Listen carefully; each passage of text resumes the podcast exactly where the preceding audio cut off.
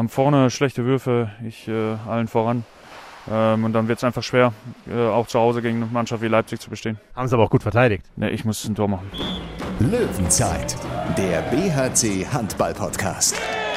BHC, Präsentiert von den Stadtsparkassen in Remscheid und Solingen. Gut für Remscheid, gut für Solingen. Und wieder war es nur ein Tor, das am Ende fehlte. Mit 29 zu 30 verliert der BRC das Heimspiel gegen Leipzig. Was diese Niederlage so ärgerlich macht, warum sie vermeidbar gewesen wäre, darüber sprechen wir in dieser Löwenzeit mit David Schmidt und Sebastian Damm. Und wir sprechen über Sebastian Hinze.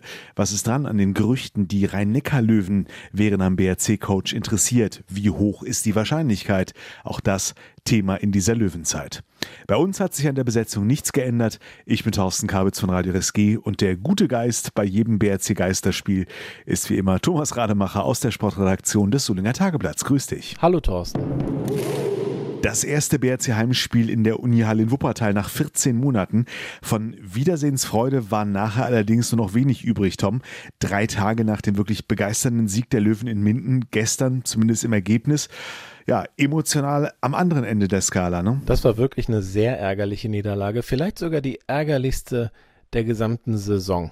Ich habe die anderen Ein-Tore-Pleiten äh, nicht so schlimm empfunden.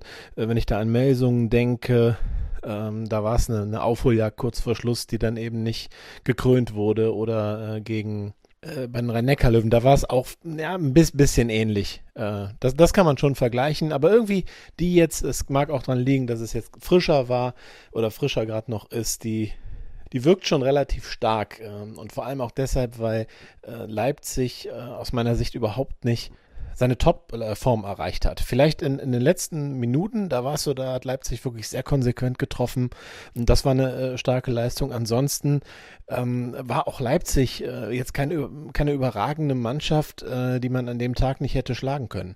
Und äh, das, das macht so, so ärgerlich, weil man immer das Gefühl hatte, der BRC kann hier noch eine Schippe drauflegen, da noch eine Schippe drauflegen, ähm, da geht mehr, die, die Fehler sind nicht nötig und das ist das, das, das Ärgerliche an dem Spiel. Nun könnte man sagen, es war das erwartet schwere Spiel zweier Tabellennachbarn, zumindest vom Stand vor dem Spiel. Sebastian Hinze hatte vor der Gefährlichkeit der Leipziger gewarnt und es ging ja auch immer hin und her, aber unterm Strich haben sich die Löwen dann doch selbst das Bein gestellt. In den Situationen, wo man äh, die Chance hatte, sich dann mal abzusetzen, da äh, kamen dann wieder äh, Fehler hinzu. Also gerade im Angriff äh, waren es eben in der zweiten Hälfte viele viele äh, technische Fehler, die dann eben zu Ballverlusten geführt haben äh, und dann eben Leipzig wieder äh, rankommen haben lassen. Und das hat dann eben leider dafür gesorgt, dass man diese guten Phasen äh, nicht veredeln konnte, sozusagen. Ne? Also es gab eine, eine, sehr gute Phase auch in der zweiten Hälfte. Ich glaube, es war zum 21-19, ähm, da hatte ich das Gefühl, so, jetzt haben sie sie dann im Sack. Und das hatte ich schon vorher äh, mehrmals den Eindruck, dass man sich absetzen kann in dem Spiel. Und da war es dann wieder so. Und da waren es, glaube ich, dann zwei Ballverluste, die komplett vermeidbar waren. Ähm, und äh, dann war Leipzig wieder da und äh, ging dann auch mit zwei Toren in Führung. Und ja, dann lief man plötzlich wieder einem Rückstand hinterher. Und in der Schlussphase äh, war es dann wirklich ein Austauschen von Toren. da da war es dann irgendwie, offensiv hat sich gar keiner mehr äh, Nachlässigkeiten erlaubt. Plötzlich äh, äh, gab es diesen defensiven Stopp, den man eigentlich die ganze Zeit ja hatte, dann nicht mehr. Und so war es dann immer zwei vor Leipzig, ein, äh, ein BRC verkürzt. Bis zum Schluss. Dann hatte man noch den letzten Angriff. Ähm, dann um noch den Ausgleich zu machen, weil Leipzig dann eben in den Kreis getreten ist. Und äh, ja, und den letzten Angriff leider nicht so gut ausgespielt. Äh, David Schmidt wirft in den Block. Dann gab es noch einen Einwurf von Arno Gunnarsson, dann sechs Sekunden vor Schluss. Da gibt er den kurzen Pass auf Schmidt. Das war sicherlich nicht die beste Lösung, ähm, weil da macht Leipzig den natürlich sofort zu. Äh, fast schon Wunder, dass er da den Ball auch noch rausgekriegt hat an Linus Arneson. Der hat noch einen Notwurf abgeben können, äh, der aber dann auch eben ja, im Block gelandet ist. Also eine relativ einfache Beute kann man sagen, für die Leipziger in dem Moment. Also wirklich bitter, vor allem wenn man auch gute Phasen hatte, defensiv gute Phasen hatte im Tor, auch gute offensive Phasen hatte, ohne vielleicht jetzt absolut zu glänzen, aber schon ärgerlich. Trotz der Niederlage ist das Mindenspiel mit der Überleistung von Max Dari immer noch sehr präsent. Mir fällt es allerdings schwer, wenn wir auf die individuellen Leistungen gestern gehen, da so den einen klar hervorzuheben oder auch zu kritisieren. Es gab allerdings ein paar Namen, Tom, über die nachher doch intensiver diskutiert wurde. Ja, individuell kam hinterher die, die Nachfrage dann auf, nach Linus Arneson auch, was denn jetzt mit ihm los sei, äh, ob, ob die die WM-Pause jetzt vielleicht ihm überhaupt nicht gut getan hat oder sowas. Und äh, ja, das ist vielleicht ein bisschen voreilig. Also er hat bestimmt nicht sein, sein bestes Spiel da gemacht. Gestern, äh, gerade im Angriff nicht schon ein gebrauchter Tag äh, für ihn, hat auch äh, Fehler eben gemacht und es lief halt nicht so gut. Äh, einige Anspiele kamen dann nicht an und da war er natürlich weit weg davon, jetzt eine, äh, eine wirklich gute Form zu erreichen, aber das ist natürlich dann sehr hart da so ihn als einzigen da rauszuheben. Also und vor allem nicht an dem einen Spiel kann man das jetzt festmachen. Ich fand es in Minden schon ganz ordentlich, äh, was er gemacht hat, auch nach dieser WM-Pause und das war jetzt eben kein gutes Spiel. Mal abwarten. Ne? Der Dezember war eben auch bärenstark von ihm. Und ansonsten, ja, äh, wenn man in die Einzelkritik guckt, ähm, Sebastian Damm hat ziemlich gut gespielt und ja, David Schmidt hat am Ende auch äh, Verantwortung übernommen, auch da dann wieder gut getroffen, nachdem es vorher überhaupt nicht gelaufen ist. Ähm, aber er hat sich doch sehr, sehr kritisch selbst gesehen. Wie? Das hören wir jetzt. David Schmidt und danach Sebastian Damm im Interview bei Tom. Rudelfunk. David Schmidt bei mir nach einem 29-30 gegen SCDFK Leipzig. Ein Spiel, wo ich dachte, also immer wieder dachte, das könnte ja durchaus gewinnen. Wie hast du es gesehen? Ja gut, wenn man mit einem Tor verliert, dann kann man ja nicht immer das Spiel noch gewinnen. Also ja, wir haben leider nicht unser bestes Spiel gemacht. Ich denke, hätten wir ein gutes Spiel gemacht, hätten wir heute das Spiel auch gewonnen. Das war leider nicht so. Von daher finde ich, geht die Niederlage auch in Ordnung. Ich meine es halt vor allem nicht deshalb, weil es knapp war, sondern auch, weil Leipzig ähnlich viele Fehler gemacht hat, wie es ihr ja auch gemacht habt. Ja, das stimmt. Ich glaube, wir haben noch ein paar technische Fehler mehr gemacht. Ich denke, das ist auch, was uns dann das Genick bricht. Äh, haben vorne schlechte Würfe, ich äh, allen voran. Ähm, und dann wird es einfach schwer, äh, auch zu Hause gegen eine Mannschaft wie Leipzig zu bestehen du sagst jetzt selber, du hättest schlechte Würfe gehabt. Am Ende hast du auch aber die Verantwortung übernommen, dann ja auch erfolgreich. Hast du denn auch zwischenzeitlich den Eindruck, das fehlt euch so ein bisschen, so dass man dann auch mal vielleicht mit ein bisschen mehr Gewalt Richtung Tor geht? Ah, der Trainer hat es auch angesprochen in der, in, der, in der Kabine, dass ein bisschen Überzeugung gefehlt hat. Ich äh, müsste mir das Spiel nochmal angucken. Ich kann es äh, selber nicht, nicht, nicht, äh, nicht beurteilen, ähm, um da eine Entscheidung zu fällen. Äh, war sicher nicht, wie gesagt, unser bestes Spiel. Und ähm, Jetzt hast du am Ende den, den Ball in äh, Block geschossen. Äh, ich meine, das war das so abgestimmt, dass du jetzt den, den Abschluss dann nimmst oder was wolltet ihr da machen im letzten Angriff? Doch, eigentlich schon. Wir haben äh, dasselbe Spielzug schon auf die andere Seite gespielt. Da war Fabian erfolgreich. Und dann äh, wollten wir das auf meine Seite spielen. Das war eigentlich so wie äh, geplant und äh, ja, muss ich besser werfen und dann eigentlich auch ein Tor machen, ja. Haben sie aber auch gut verteidigt. Ne, ich muss ein Tor machen. Auf der anderen Seite es lief ja eigentlich defensiv gar nicht schlecht äh, bis zur, sagen wir, 50. Minute. Dann kommt ihr immer wieder auf eins ran, Leipzig zieht auf zwei weg. Äh, woran lag das denn, dass ihr, also aus deiner Sicht, woran lag das, dass ihr nicht mehr äh, sie dann stoppen konntet, was ja vorher eigentlich die ganze Zeit gelungen ist? Ja, wir haben dann leider, äh, kriegen wir auch Zeitstrafen noch, äh, wo die Schiedsrichter noch ein bisschen eingreifen, finde ich ein bisschen unnötigerweise, aber das macht es uns dann natürlich auch nicht einfacher. Und äh, so war es dann immer schwierig. Wir haben meistens dann von Leipzig halt in Überzahl eine Antwort bekommen auf unser Tor, das wir vorne machen. Und dann ja, ist es so vor sich hingeplätschert, immer mit dem einen Torrückstand aus unserer Sicht. Wirkst sehr, sehr niedergeschlagen. Ist das, ähm, reiht sich das eine mit so einer Niederlage in Melsungen oder sowas? Ist das, fühlt sich das ähnlich bitter an oder ist das halt nach jeder Niederlage ungefähr identisch, dieses Gefühl? Also Niederlagen tun immer weh, Niederlagen nerven immer. Wenn man dann selber nicht das beigetragen hat, was man sich gern wünscht, dann wird es noch schlimmer. Und das war halt beides der Fall. Von daher äh, kommt dann äh, ja eigentlich alles zusammen. Danke dir trotzdem und viel Erfolg dann beim nächsten Mal. Danke, bis nächste Woche. Ja, Sebastian Damm bei mir. Ähm, bittere Niederlage natürlich. Ordnen wir das vielleicht erstmal ein. Wie, wie bitter ist sie denn, wenn du jetzt äh, in der Rangfolge der, der Bitterkeit sie einordnen müsstest in dieser Saison? Ja, ich denke, das ist äh, sehr bitter, dass wir heute verloren haben und äh, gerade auch das Ergebnis mit einem Tor verlieren ist immer unglaublich schade. Und wir haben mittlerweile in Anspruch, auch gegen so eine Mannschaft zu gewinnen. Und das hat der BHC immer. Und ähm, deswegen ist diese Niederlage genauso bitter wie jede andere, die wir im Moment hatten. Ähm, man kann das nicht vergleichen, weil wir jedes Spiel einzeln sehen, aber es tut schon weh. Ich hatte den Eindruck, wenn jetzt Leipzig äh, die ganze Zeit sein, sein, also seine Topform bietet, dann würdet ihr das Spiel ziemlich deutlich verlieren.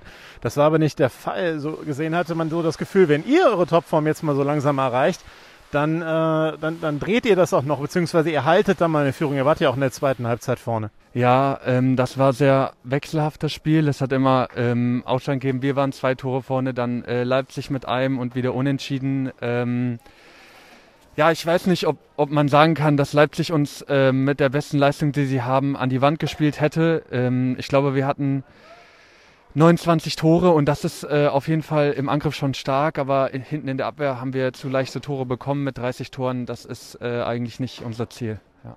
Du hast heute den Vorzug bekommen vor Jeffrey Bumhauer.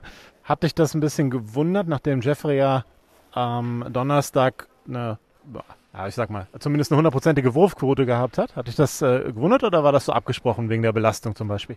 Ja, äh, das hat mich äh, nicht verwundert. Äh, der Trainer ähm, hat das äh, deutlich gesagt, dass Jeffrey gegen Minden spielt und äh, ich heute starte gegen Leipzig.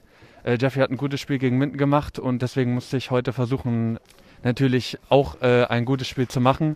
Jetzt haben wir leider, leider verloren und das ist eigentlich das, was am, am ehesten zählt. Deine persönliche Leistung können wir trotzdem nicht unerwähnt lassen. Ich glaube, vier Tore, fünf Versuche. Bist du zufrieden damit dir selber? Also mal die Mannschaftsleistung ausgeklammert? Ja, ich glaube, ähm, ich konnte nicht an meine an eine Topform oder meine Topform an, anknüpfen oder äh, das beste Spiel machen. Ähm, und am Ende steht ja die Mannschaftsleistung im Vordergrund. Und äh, selbst hätte ich heute nicht gespielt und Jeffrey hätte fünf von fünf geworfen, wäre ich äh, und wir hätten gewonnen, wäre ich genauso wäre ich glücklich, aber jetzt steht die Niederlage. Meine persönliche Leistung kann ich nicht bewerten, das müssen andere machen. Ähm, ja, am Ende tut einfach nur die Niederlage weh. Jetzt ist nächste Woche dann an gleichem Ort äh, Balingen zu Gast. Ihr habt aber jetzt nicht äh, im Hinterkopf, verdammt, äh, spielen wir in der Unihalle, läuft hier nicht oder sowas.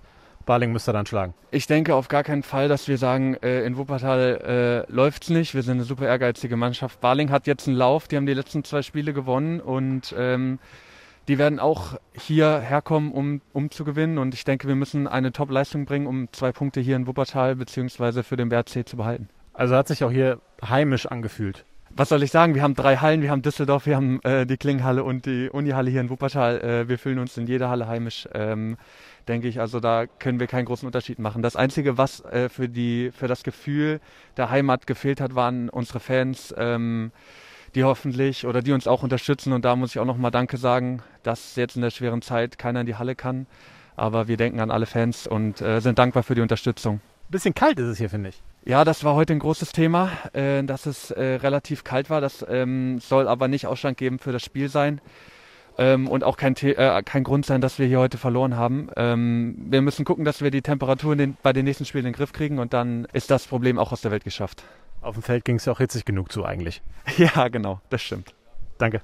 Also wenn der BRC mal einen neuen Pressesprecher sucht, ich finde, hätte Basti Damm für den Job äh, auch Chancen. Aber ble bleiben wir noch kurz bei der Halle. Hatte jemand vergessen, die Lüftung anzuschmeißen oder wieso war es da so kalt? Ich habe es jetzt nicht großartig weiter recherchiert, äh, aber das wurde auch von den Spielern wahrgenommen, von allen, die da waren. Es, es war äh, schon kühl und äh, auf dem Feld ging es ja dann doch ein bisschen ja, da wurde ja nur Sport getrieben, da wird es jetzt kein Problem gewesen sein, dass es ein bisschen kälter gewesen ist.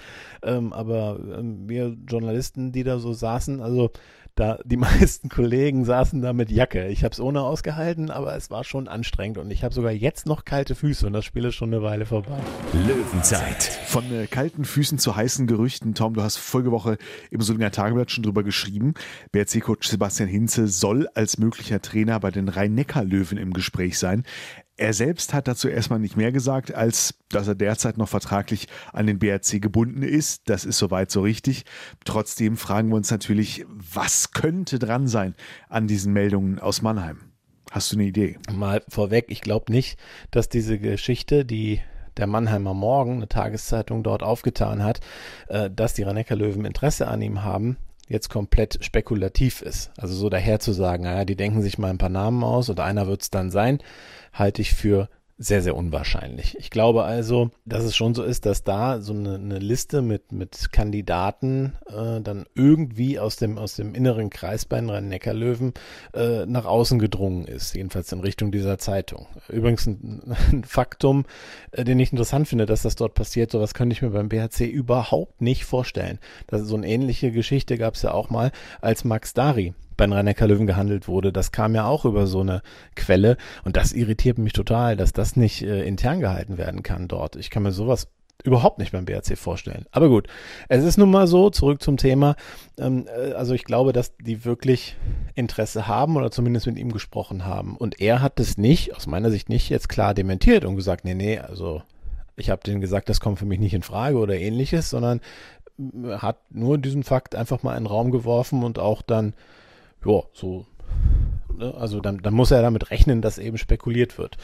Ich will jetzt äh, gar nicht sagen, ob ich denke, dass er jetzt beim BRC bleibt oder zu den Rhein-Neckar-Löwen geht. Ich möchte nur, das Einzige, was ich dazu sagen kann, ist, dass äh, ich mir vorstellen kann, dass es tatsächlich zu diesem Wechsel kommt. Also ich hätte im ersten Moment gedacht, es ist wirklich komplett ausgeschlossen, weil er hier komplett verwurzelt ist. Er hat die Mannschaft, mit der er arbeiten will. Es ist, er hat jetzt ähm, auch die Voraussetzungen werden immer besser mit dem Leistungszentrum. Also ne, er hat ja hier eine, eine, eine Mannschaft sehr gut aufgebaut im sportlichen Bereich und ähm, das ist ja auch spannend, was dann eben noch in der nächsten Zeit dann eben passiert. Und von daher, da hätte ich im ersten Moment gedacht, ja, das würde er nicht machen. Auf der anderen Seite ist es natürlich so, dass die Rhein-Neckar-Löwen absolutes Spitzenteam äh, sind und natürlich auch eine wahnsinnig große Herausforderung, Forderung, abgesehen davon, dass man bestimmt da auch gutes Geld verdienen kann, was ja auch eine Rolle spielen kann, klar. Aber es ist natürlich auch eine Herausforderung. Man kann mit dieser Mannschaft dann international spielen und naja, wer weiß, wenn man dort Erfolg hat auf dieser Position, die natürlich äh, umkämpfter ist, als jetzt hier beim BRC. Also wenn er da jetzt keinen Erfolg hätte, dann hätte er da natürlich viel größere Probleme als beim BRC, der ja auch schon mit ihm Abstieg gemacht hat. Sowas könnte ich mir jetzt beim Rhein-Neckar-Löwen nicht vorstellen. Aber wenn er da Erfolg hat, dann äh, ist er natürlich auch, ähm, ja, dann weiß man ja gar nicht, ähm, was kann Sebastian Hinze dann noch erreichen. Und ähm, ich glaube, ja, vielleicht will er das auch einfach wissen. Das ist natürlich reine Spekulation. Und ähm, ich bin nur einfach gespannt, wie das jetzt ausgeht und hoffe auf eine baldige Nachricht, also entweder in die eine oder die andere Richtung. Ich finde diese Geschichte einfach sehr, sehr spannend. Aber eine Tendenz habe ich jetzt nicht. Wenn ich jetzt raten müsste, würde ich immer noch eher sagen, er bleibt der BRC-Trainer, aber es ist ein knappes Votum. Vielleicht ist es auch ein BRC-Trainer, der einfach mal seinen Marktwert taxieren will. Hm? Der Zeitpunkt wäre, glaube ich, nicht der schlechteste. Gesetzt den Fall, es läuft nächste oder übernächste Saison vielleicht mal gar nicht beim BRC. Dann würden solche Anrufe aus der Top-Team-Klasse, wenn es sie denn gibt, vermutlich sehr selten. Und sehen wir es mal so, allein die Tatsache, dass man es keineswegs für abwegig hält, dass Sebastian Hinze so ein Angebot von den Rhein-Neckar-Löwen kriegen könnte, um mal im Konjunktiv zu bleiben, spricht doch schon dafür, wie groß sein Ansehen auch in der Liga sein dürfte. Das hat er sich erarbeitet und darauf kann man, finde ich, als BRC-Fan ja auch einfach mal einen Moment stolz sein. Ansonsten halten wir es mit einem ehemaligen deutschen Fußballnationaltrainer, der angesprochen auf Wechselgerüchte gesagt hat, das sei Spekulatius und den ist man bekanntlich in der Weihnachtszeit. Und weil die nun wirklich vorbei ist, bleiben wir bei den Fakten. Der BRC verliert 29 zu 30 gegen Leipzig und ist damit jetzt Tabellenachter. Deutlich weiter unten müssen wir allerdings den nächsten Gegner der Bergischen suchen, Balingen-Weilstetten mit 11 zu 23 Punkten aktuell auf Platz 15. Die sind mit zwei Siegen ins Jahr gestartet, folgen Donnerstag zu Hause gegen Ligaschlusslicht Coburg und davor ein sieben Tore Auswärtssieg in Minden. Sonntag 16 Uhr sind sie der nächste Gegner des BRC, dann wieder in der Unihalle und dann hoffentlich auch wieder mit einem Sieg für die Löwen. Alles Wichtige rund um den BRC bis dahin im Solinger Tageblatt und bei Radio RSG. Eine gute Woche wünschen wir. Wir hören uns. Löwenzeit, der BHC Handball Podcast. BHC, Präsentiert von den Stadtsparkassen in Remscheid und Solingen. Gut für Remscheid, gut für Solingen.